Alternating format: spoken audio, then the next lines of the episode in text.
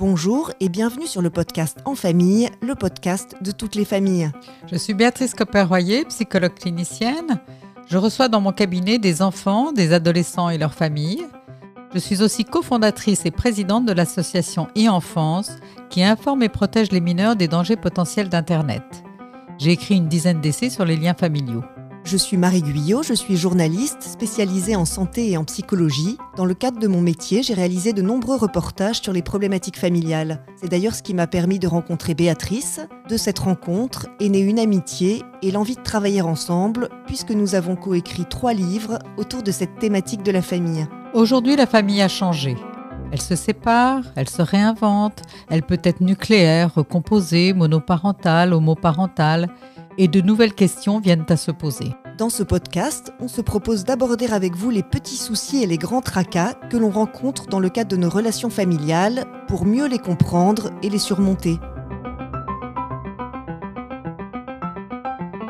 Ce podcast est rendu possible grâce au soutien de Card, l'application d'argent de poche préférée des familles.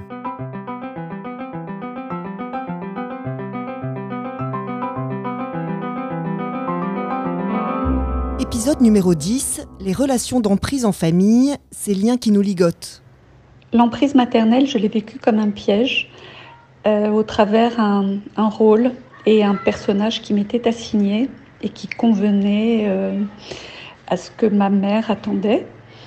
Euh, il m'a fallu beaucoup de temps, du soutien et certainement la, la grande force d'avoir créé moi-même ma propre famille pour y échapper. Alors Béatrice, Quand l'amour emprisonne, c'était le titre du premier livre qu'on a écrit ensemble il y a déjà huit ans.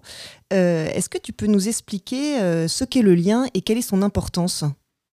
Alors, il est très très important, Marie, hein, et on l'avait vu quand on avait écrit d'ailleurs ce, ce, livre ensemble, parce que nous avons besoin du lien pour vivre et pour être heureux. Et euh, ce, dès la naissance, parce que le bébé, eh ben, il ne se nourrit pas uniquement euh, de lait maternel, mais il se développe et il grandit que si le lien avec ce que l'on appelle une figure d'attachement est solide. Dans le cas d'une famille nucléaire, c'est la mère qui est soutenue par le père. Dans le cas d'une famille homoparentale, le père ou la mère soutenu par l'autre parent.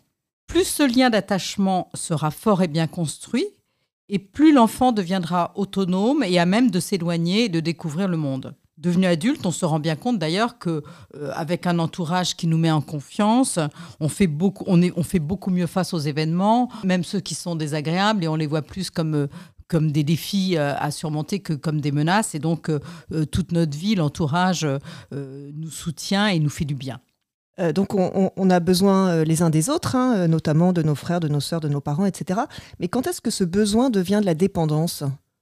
Alors la dépendance, elle va justement être la conséquence d'un attachement euh, pas suffisamment solide, d'un attachement, ce qu'on appelle un attachement insécure. Euh, elle va naître de la peur d'être abandonnée, la peur de décevoir, la peur de ne pas être assez aimé, regardé, considéré. Alors inconsciemment, l'autre devient l'étayage, le soutien indispensable pour agir, voire même pour penser. On lui donne donc une place beaucoup trop importante, elle occupe un, un espace psychique trop grand, et cela peut devenir compliqué, voire carrément toxique. Car l'autre, celui sur lequel on s'appuie, il va sentir cette dépendance.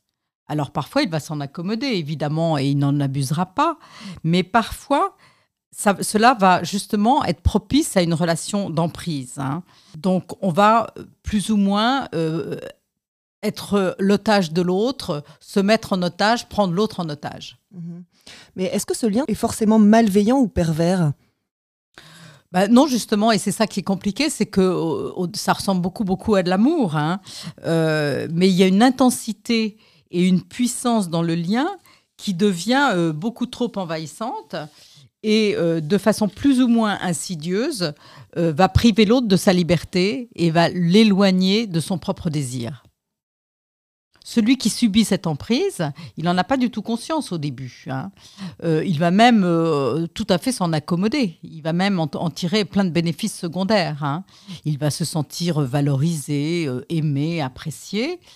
Et c'est souvent à l'occasion d'un événement marquant dans sa vie, ultérieurement, une rencontre amoureuse, euh, un deuil, euh, un changement de boulot, une maladie, qu'il va se sentir tout d'un coup entravé, coincé, empêché, comme mis sous tutelle, comme mis sous emprise en fait. Et celui qui a pris le pouvoir, qu'est-ce que ça lui procure finalement cette place Quel est son but, plus ou moins conscient d'ailleurs? Alors c'est Vraiment, c'est vrai, je pense que les ressorts sont très très souvent dans ces cas d'emprise euh, euh, pas perverse vraiment, euh, c'est très inconscient. Hein. mais lui-même, il va réparer inconsciemment, donc souvent une blessure intime, un attachement justement pas très sécurisant, qui, qui ne lui donne pas suffisamment confiance en lui. Et donc il va trouver dans cette relation euh, un peu de domination, eh ben, il va retrouver euh, un renforcement narcissique énorme euh, et il va être de plus en plus heureux de prendre presque toute la place dans l'univers affectif de, de, de ce proche. Euh, alors évidemment, quand ce proche, par exemple le frère, la sœur, euh, ou la meilleure amie, ou, euh, ou, la fille, dans le cas d'une mère, eh bien montre des signes un peu d'émancipation, en tous les cas d'un changement, évidemment, il ne va pas le prendre très bien. Tu as des exemples à nous donner de personnes que tu vois en consultation? Oui, j'en ai plein.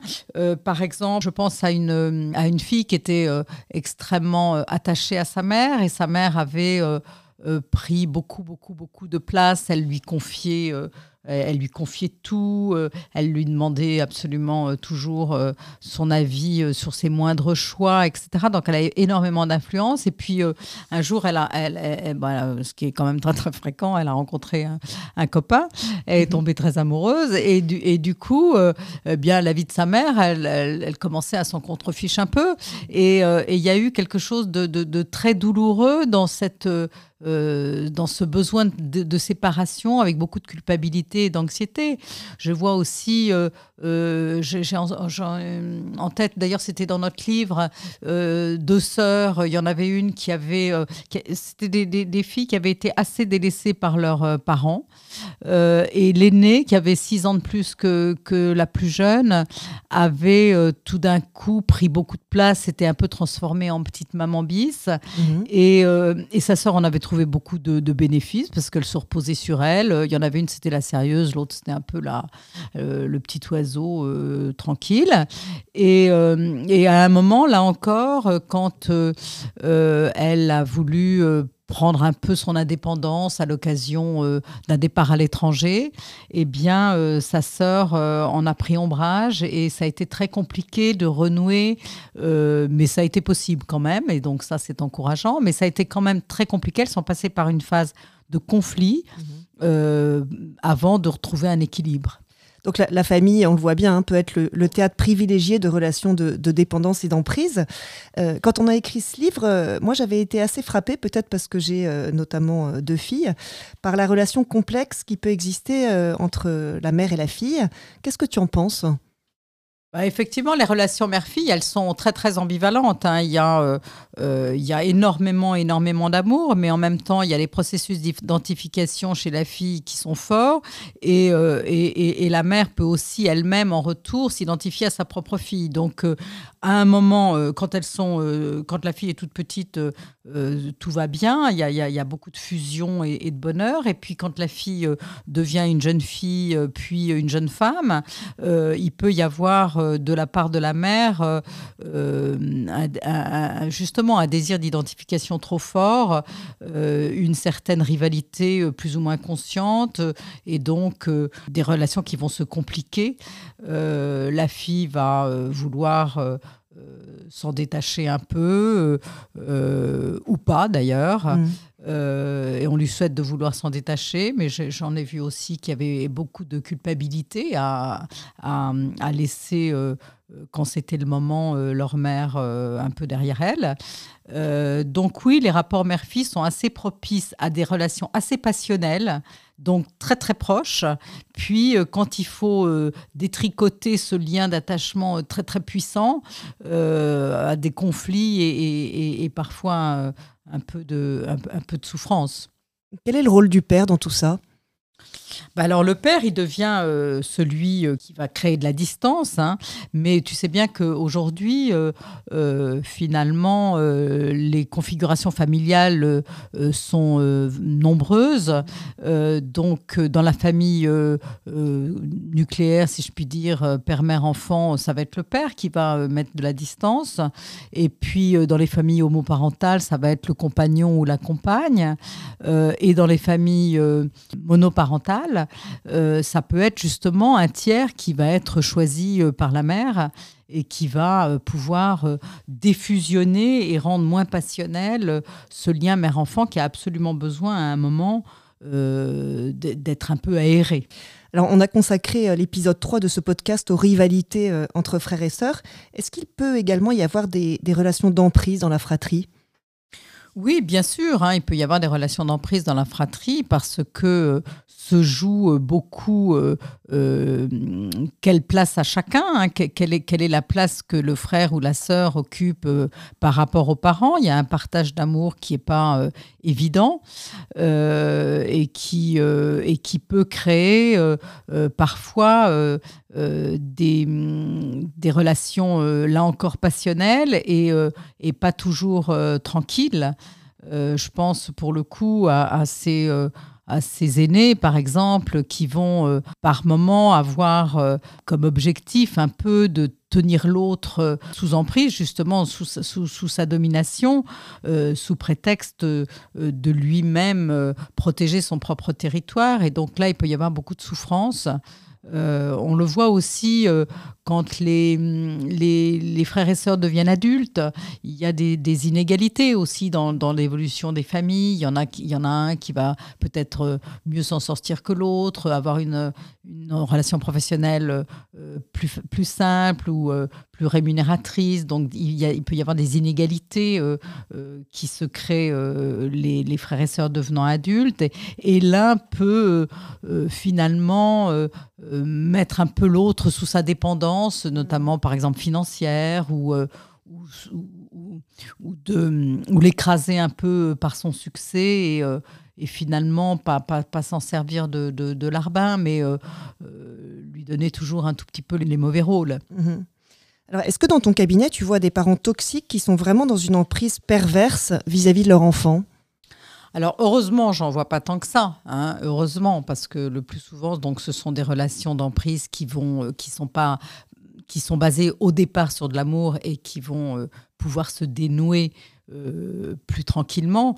Mais malheureusement, oui, euh, il y, a, y, a, de temps en temps des relations, notamment parents-enfants, qui, sont, qui sont vraiment malveillantes avec un parent qui va systématiquement dénigrer, critiquer, euh, un enfant hein, et euh, ça commence ça commence dans l'enfance mais souvent ça se ça se poursuit à l'âge adulte je pense à une patiente justement qui a une mère qui euh, depuis toujours la critique probablement cette mère est en rivalité inconsciente avec sa fille mais elle n'a pas du tout avancé sur la question et donc ça se poursuit aujourd'hui qu'elle est devenue adulte et qu'elle-même a des enfants. Et donc, il y a une critique systématique de tout ce qu'elle fait et maintenant de ce qu'elle fait avec ses enfants. Donc, à un moment, là, pour le coup, euh, c'est euh, tellement euh, envahissant, éminent et, dévalorisant. ça, a une telle influence sur la confiance en soi, sur, l'autonomie au fond, hein, que, c'est important peut-être d'en arriver à une rupture. Hein. C'est pas c'est pas toujours indispensable, mais euh, parfois il faut en arriver là. Et puis ce que je vois aussi, malheureusement et encore trop souvent, c'est des parents qui, dans le cadre de relations de, de divorce conflictuels, de séparation conflictuelle, prennent leurs enfants en otage, c'est-à-dire les instrumentalisent. Euh, c'est ce qu'on appelle le syndrome d'aliénation parentale. Et là, euh, l'enfant va être le bras armé d'un parent qui va euh, se venger et l'utiliser pour affaiblir l'autre, le faire souffrir et lui, lui faire payer quelque chose de l'ordre de la rupture qui n'a pas été digéré. Donc là, on le voit malheureusement trop souvent. Ce sont des relations d'emprise perverses et, et l'enfant paye un lourd tribut. Mmh, donc on voit bien que c'est complexe hein, tout ça et que ça peut être très douloureux. Euh, en même temps, euh, c'est la famille. Hein. Est-ce qu'on peut sortir de l'emprise sans forcément couper complètement les liens? Alors justement, c'est ce que je te disais, c'est que dans, dans, ces relations d'emprise qui sont au départ basées sur de l'amour et euh, qui peuvent entraver, mais souvent il y a tout à fait moyen de, de négocier d'autres rapports et d'avoir un lien qui va devenir beaucoup moins passionnel et beaucoup plus euh, euh, libre, si je puis dire.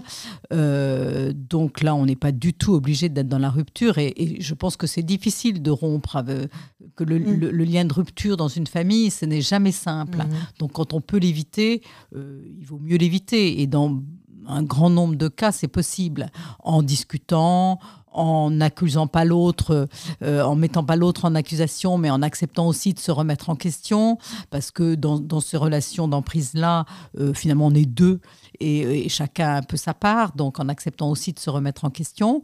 Mais euh, dans certains cas, malheureusement, quand il y a, a, y a, une position beaucoup plus malveillante et perverse, ben, la, rupture est nécessaire, en tous les cas, pendant un temps. Mmh. Merci Béatrice. Euh, donc on se retrouve pour un prochain épisode dans Famille, le podcast de toutes les familles. Merci Marie.